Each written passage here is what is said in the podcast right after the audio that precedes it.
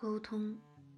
设想你和爱侣单独的坐在舒适的房间里，讨论上次你们发生分歧的话题。你们的谈话非常有结构性，因为在你和伴侣说话之前，都会记录自己下一句话的快速评价，通过按压标有非常消极、有点消极、中性、有点积极及非常积极这五个按键。你能评价你说的话可能产生的影响。在你说完之后，你的伴侣会用同样的方法快速评定他对你发出的信息的知觉，然后再回答你。就这样，你们轮流的一方输出自己的观点，然后反过来聆听伴侣的谈话，整个谈话过程得以持续进行。这种研究程序就是谈话桌技术。研究者可以记录你内心的想法和公开的行为。这一技术引人注目之处是，如果你对自己的亲密关系不满意，谈话中你或许不会故意惹恼或鄙视你的伴侣，但无论如何，你都很有可能引起这样的结果。在谈话的内容上，痛苦不满的夫妻与幸福美满的夫妻大体上没有什么不同。但夫妻相互不满时表达出的信息，即他们的伴侣认为自己听到的内容，却更加有批评、指责和不尊重对方的意味。这一点有着深远的影响，因为在谈话桌边一个下午的谈话，能预测伴侣双方在一起的幸福程度。不管起初伴侣双方彼此多么满意。沟通时产生沮丧结果的伴侣，在结婚五年后都不怎么幸福。沟通在亲密关系中极其重要，也比我们通常所认识到的要复杂的多。先来考察一下图五点一所示的简单沟通模型。沟通的起点是传递者的意图，即传递者希望表达的信息。问题在于，传递者的意图是秘密的，只有传递者本人才知道。这些信息要传达给接收者，就必须编码成公开的、可观察到的言语和非言语信息。信息传递者的心情、社交技能和周围环境的噪音干扰等许多因素都会影响这一过程。然后。接收者必须对传递者的行动进行解码，这里同样可能发生干扰，最终对接收者产生的影响同样是私密性质的，只有接受者本人最清楚。问题的关键是从信息传递者的意图到信息对接收者产生的影响，这中间会涉及多个环节，其中就有可能产生错误或误解。我们常常认定自己发出的信息会产生我们所期望的作用，但我们却很少真正能确知道它的效果。我们常常认识不到传递者的意图和对接收者产生的影响并不相同，这就是我们所面临的人际隔阂。事实上，人际隔阂就可能出现在亲密关系中，而非陌生人之间。我们不会想到伴侣也会误解自己，故而不像与陌生人相处那样努力检查彼此是否达到共识。人际隔阂令人沮丧，不仅与亲密关系中的不满有关，而且会妨碍有奖赏价值的亲密关系的建立。假设有位害羞的大学男生找到了机会，向某位女同学表白自己的爱慕之意。课后闲聊时，他进行了一次胆怯而天真的试探：“这个周末你有什么安排？”心里认为自己的示爱意图显而易见，希望得到对方热情的回应。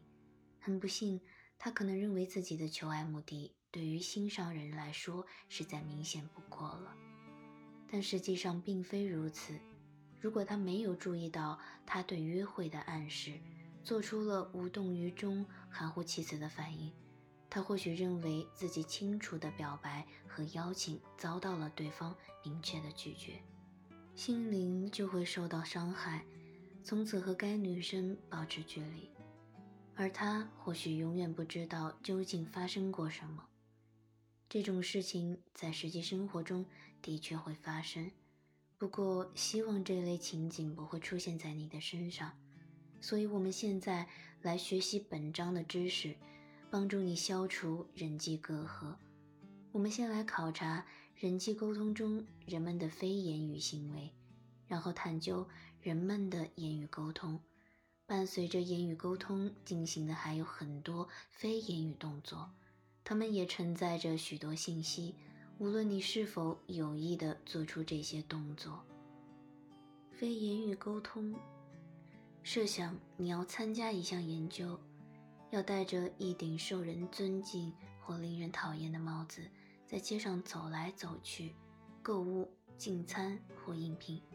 但你事先并不知道自己戴的是哪种帽子，那么通过观察他人对你的态度反应，你能推断出自己戴的是哪种帽子吗？或许可以。如果你戴着令人讨厌的帽子，女服务员或许不会像往日那般热情而愉快地招待你。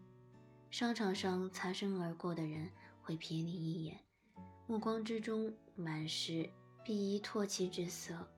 即使没有人提及你的帽子，他们的行为足以明确无误地表明他们不喜欢见到你。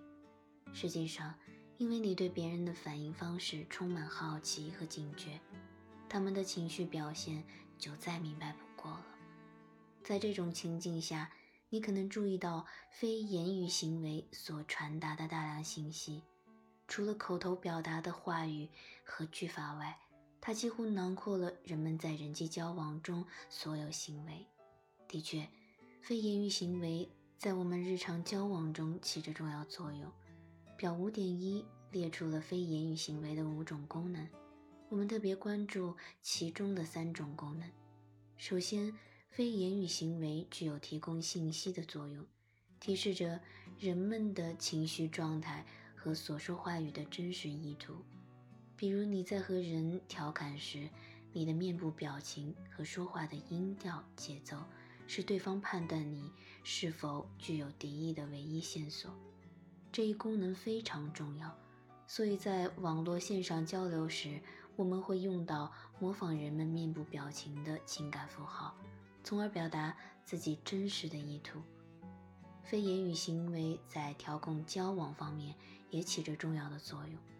非言语行为表露出的兴趣，常常一开始就决定了人们的沟通是否能进行下去。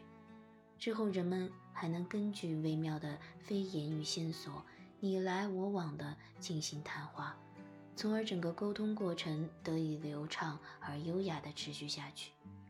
最后，非言语行为还能表达亲密、传递权力和地位的信号。从而能限定关系的性质。关系亲密的人，彼此之间与一般熟人之间的非言语行为并不一样。居于支配地位、社会地位高的人与下属的行为也不一样。即使双方一言未发，旁观的人也能分辨出谁喜欢谁，谁是老板。这些功能是怎样实现的呢？答案涉及非言语沟通的各种不同成分，我们接下来一一考察非言语沟通的组成。非言语沟通具有巨大的影响力，表现形式之一就是它传递信息的渠道非常多。我们来看看以下六个方面：面部表情，面部表情表明了人们的情绪和情感状态。不管你到了哪里，都能辨认出他人表情的含义。比如你在国外，不懂当地的语言，却能够看出别人是否高兴。如果高兴，他们脸颊上的肌肉会把嘴角往上牵动，眼皮也会皱起来。显然，这种动作就是微笑。而快乐和其他几种情绪，哀伤、恐惧、愤怒。厌恶和惊奇一样，会引起独特的面部表情。每种面部表情所传达的情绪，在全世界都是一样的。其他情绪如尴尬、所涉及的面部系列动作和表情也是明白无误的。事实上，面部表情的这种普遍性表达，它们是人类生而具有的天赋。人们在高兴时不用去学习微笑，他们生下来就会微笑。天生就失明的人也和我们一样有的面部表情。面部表情蕴含的信息通常较为可信。你在自己 Facebook 个人主页上的照片是否有灿烂的笑容，还是显得像个牢骚满腹的愤青？大学生在第一年展示的笑容越灿烂，四年之后毕业时，他们对自己的社会生活和学业生涯就越满意。大学生在大学年鉴里的笑容越阳光。他们毕业之后越不可能离婚。更令人惊叹的是，美国职业棒球大联盟选手1952年在团队照片里显示的笑容越饱满和真实，他们的寿命就越长。快乐的表情显然与人生的成功有关。某方面来说，可以根据你遇到的每一个人来预测你的未来。辨别我们自己所处文化群体里个体的面部表情，比辨别世界其他文化里个体的表情好不了多少。不过，根据他人的面孔表情准确地识别其情绪，几乎是自动化的过程。美国大学生能在四分之三秒或者更短的时间内辨认出高兴、哀伤、厌恶和惊奇等表情。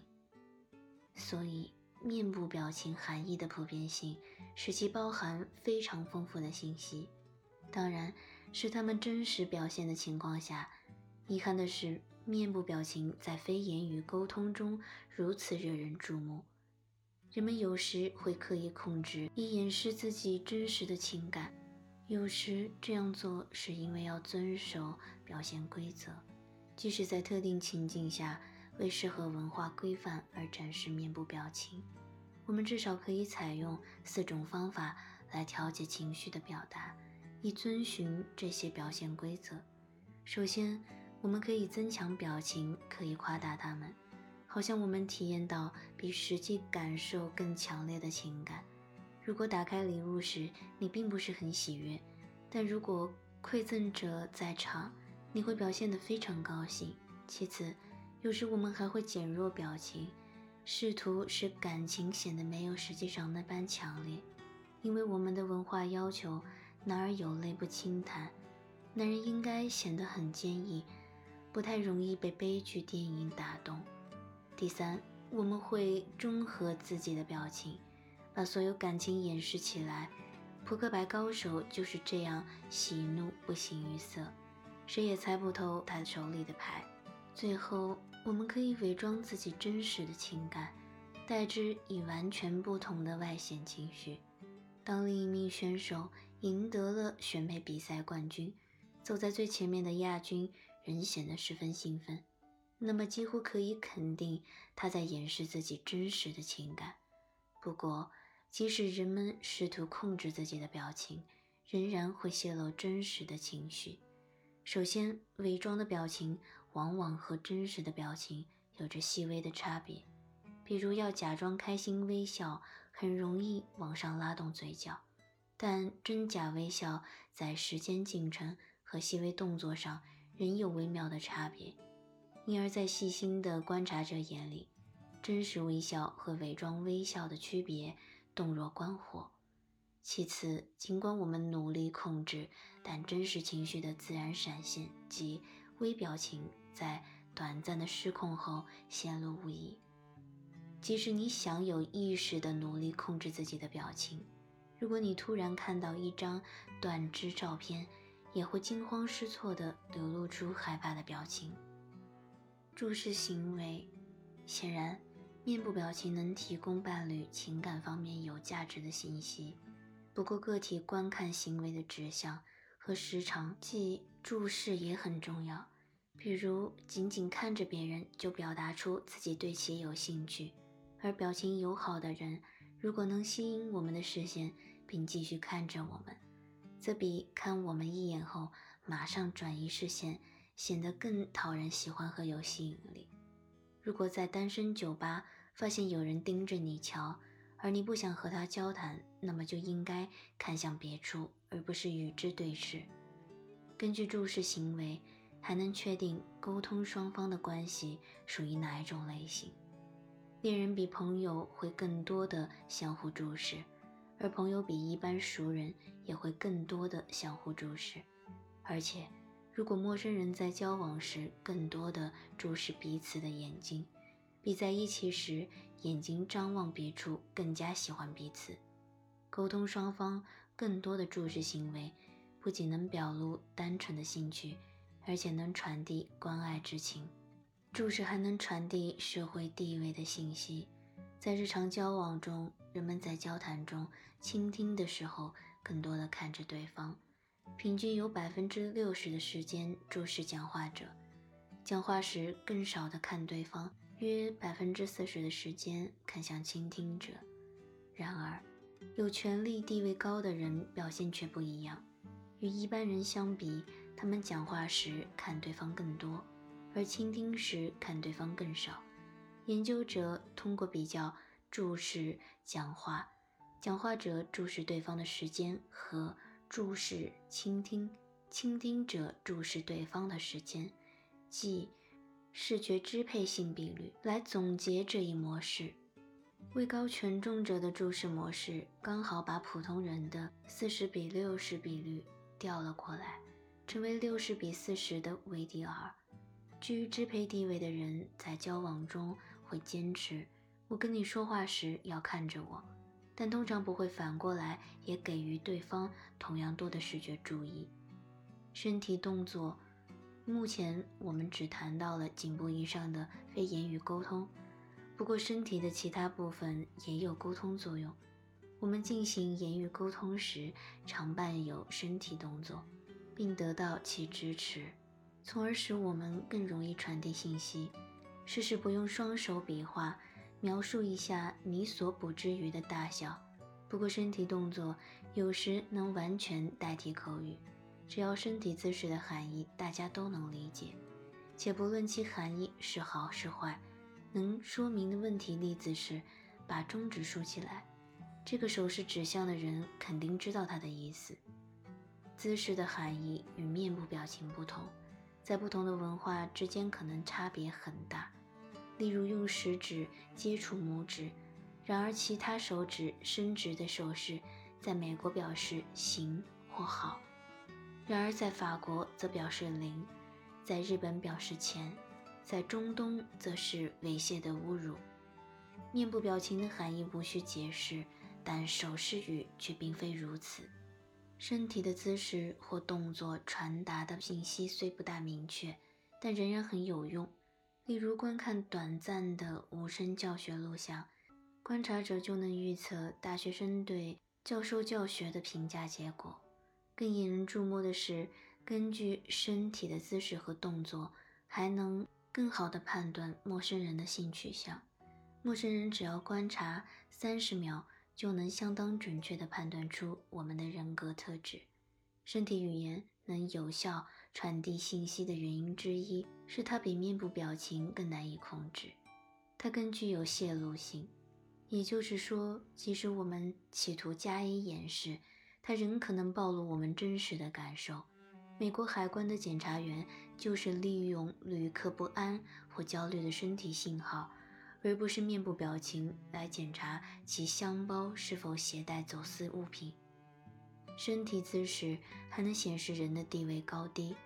地位高的人常表现出开放的、不对称的姿势，身体的左右两侧摆出不同的姿势，他们占据的空间更大。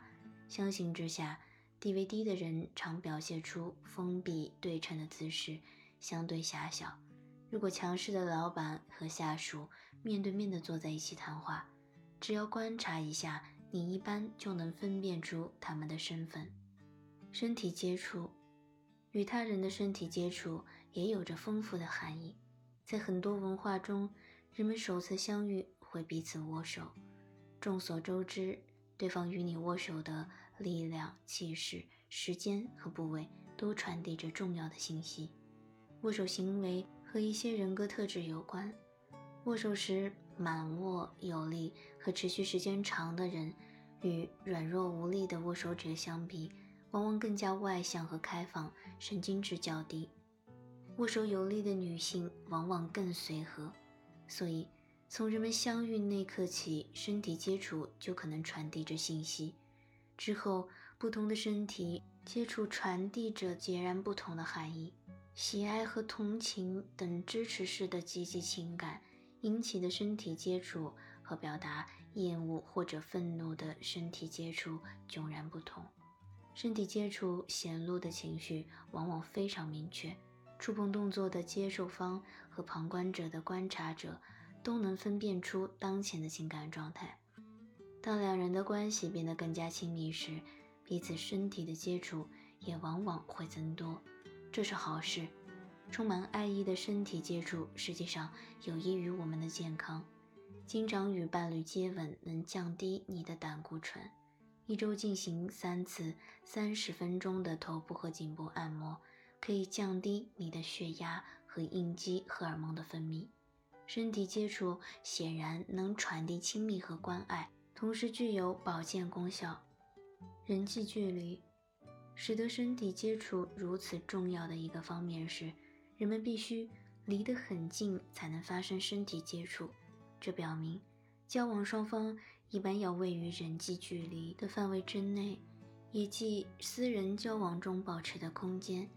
人际距离的亲密区从我们的前胸向外延伸至四十六米处。如果两人面对面如此接近地站立着，他们之间的关系只有两种可能：非常亲密或十分仇视。人际交往更多的是在较远的距离进行的。人际区距离我们身体四十六厘米到一点二米之间，在人际区。朋友之间可能在较近的距离内交往，而一般的熟人则离得较远。所以，根据人们交往时的距离，可以确定他们之间关系如何。再远一些，就是约一点二米到三点七米的事务区。在这一人际距离里的交往更倾向于事务化。如果你面向面试官或者教授隔桌而坐，你就处在事务区，这样的距离是合适的。但如果相隔一点五米与好友私下交谈，就显得很怪异。超过三点七米就是公共区了。这种距离的交往往往非常正式，主要适用于结构式的交往，如课堂上师生的互动。这里给出的人际距离数据是北美人际交往的模式。上述人际距离通常比世界其他地区要大一些。法国、拉丁美洲和阿拉伯地区偏好较小的距离，个体的性别和地位也会影响到人际的距离的大小。男性往往比女性保持的人际距离较大。人们与社会地位高于自己的人保持距离，通常比权力和声望较低的人所保持的距离更远。无论人的偏好怎样，人际距离都是测定人际交往亲密程度的巧妙手段。甚至能用来间接衡量人际关系的质量。不幸福的配偶比满意的配偶保持的人际距离更大。副语言，非言语沟通最后的组成部分，不像其他部分那样寂静无声。副语言指除了言语过程中的词语之外，个体发出的各种声音特征，如节奏、音调、音量和速度。比如说话时。气喘、嗓子沙哑或者尖溜、呲呲笑，整句话带鼻音，某个字音拉得很长，结结巴巴说话不连贯等等。此外，诸如喊、叫、哭、笑、叹气、咳嗽、沉默等，也可以视为副语言现象。故而，副语言与人们说话的内容无涉，而与说话的方式有关。副语言的典型例子就是我们发出的声音，根本不需要使用词语特征，足以告诉他人我们心中的感受。如果你想仅以短暂的声响向人表示你受到惊吓、愤怒或悲伤，你能做到吗？宽慰、愉悦或敬畏又该如何表示呢？研究参与者的确能不使用任何词语，就能有效地向倾听者表达诸如此类的情绪。根据副语言，还可以确定人际关系的性质，因为情人之间和朋友之间彼此谈话的节奏并不一样。情人之间延迟应答的时间更长，谈话间经常有沉默，总体上说的更少。即使面对陌生人。人们面对俊美的人、容貌平庸的人，说话方式也不一样。男女两性在给俊美而非平庸的异性留下声音短信时，都会使用更低频的声音，而且这样做他们感觉更愉悦。副语言是否有助于判断恋爱关系的开始？某些嗓音往往很诱人，有着魅力嗓音的人，往往也有着吸引人的面孔。和身材，与一般人相比，他们与人发生性关系时年龄更小，次数也更多。更令人咂舌的是，如果你倾听女性在月经周期不同时间录制的磁带，内容只是从一到十，你会发现女性在排卵前几天的声音听起来更吸引人。这可能是因为女性荷尔蒙的变化对其咽喉声带造成的影响。如果服用避孕药，就没有这种效应。这就是非言语渠道巧妙传递重要人际信息的极佳实例。各部分的结合，我们已经介绍了非言语沟通的各个部分，它们看起来好像是各自独立分离的信息源。在某种意义上来说，它们的确是这样。每个部分对人际交往都有着自己独特的影响。不过，他们通常会彼此强化，共同作用以传递个体连贯一致的情感和意图。如果你面对面的和人交流，非言语的所有部分都在起作用。把所有这些信息结合起来，你就能知道人们行为的真正意图。比如，我们讽刺别人时，往往会指桑骂槐，真实的意图并不会表现在我们的话语中。而是表现在动作和副语言上。大部分时间，非言语行为和话语传递着相同的信息。这种情况下，我们对人的喜好会增加。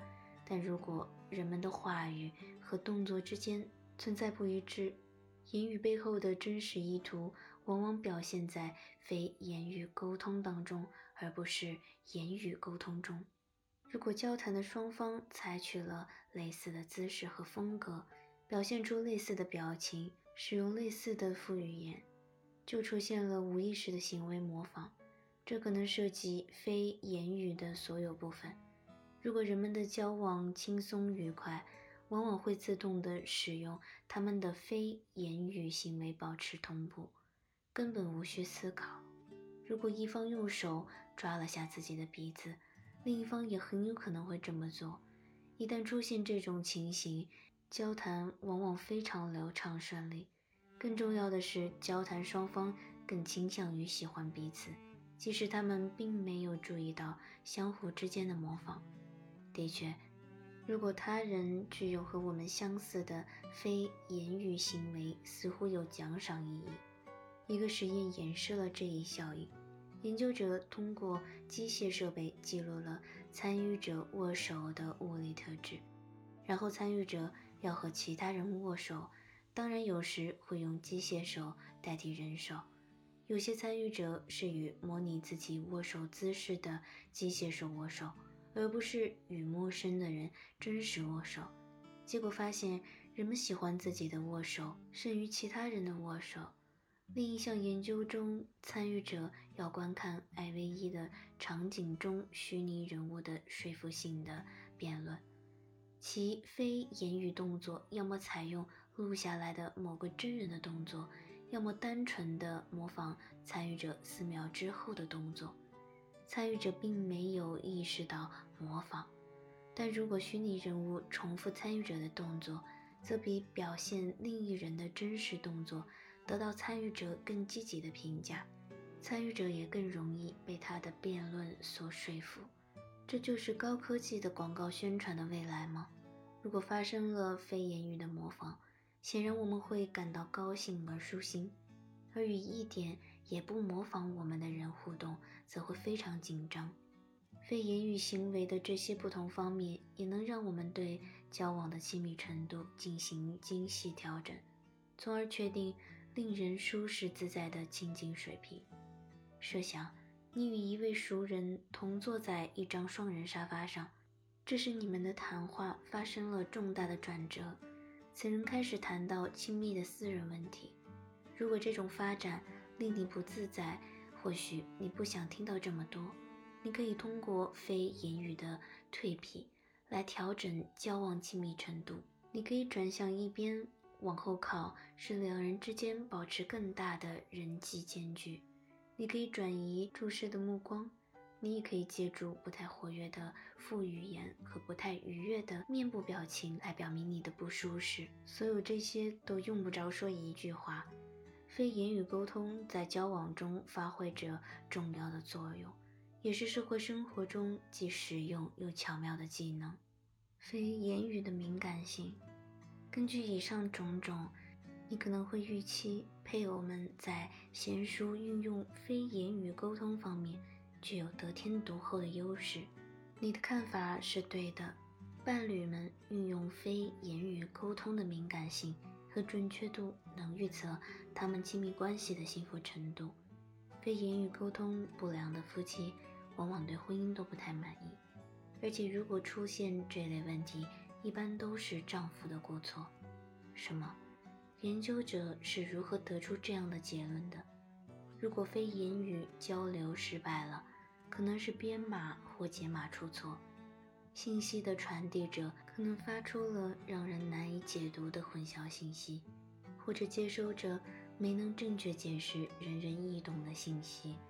女性往往在这两方面都有优势，因为如果不存在欺骗，女性一般比男性更像个娴熟的编码高手，精明的解码高手。两性在察觉欺骗的能力上却没有差异，在第十章会讲述。因而，女性的直觉这一传统的刻板印象，实际上是有事实根据的。女性比男性会更细心地运用微妙却真实的非言语线索来辨明实际情况。难道女性拥有更好的非言语沟通技巧，亦或她们只是更加努力罢了？问得好，我们稍后回答这个问题。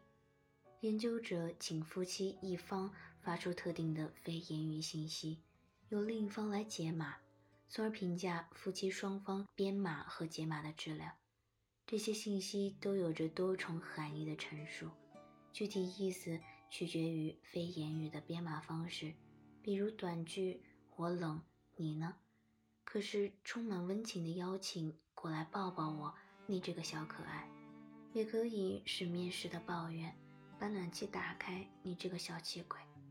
在非言语敏感性的研究中，分派配偶一方表达某种意思，并录下他传递信息的非言语动作，然后让中立的陌生人观看录像。如果他们弄不明白配偶一方表达的内容，那么该配偶的编码就认定为有缺陷。另一方面，如果他们能解读信息，而配偶另一方不能，则该配偶的解码能力不言而喻。诺勒首先对这类问题进行了精巧的研究，发现与婚姻幸福的丈夫相比，不幸福的丈夫传递了更多的混淆信息，也发生了更多的解码错误，在妻子们中间却没有这种差别。所以，诺勒在痛苦的婚姻中观察到的沟通不良现象，似乎都是丈夫的过错。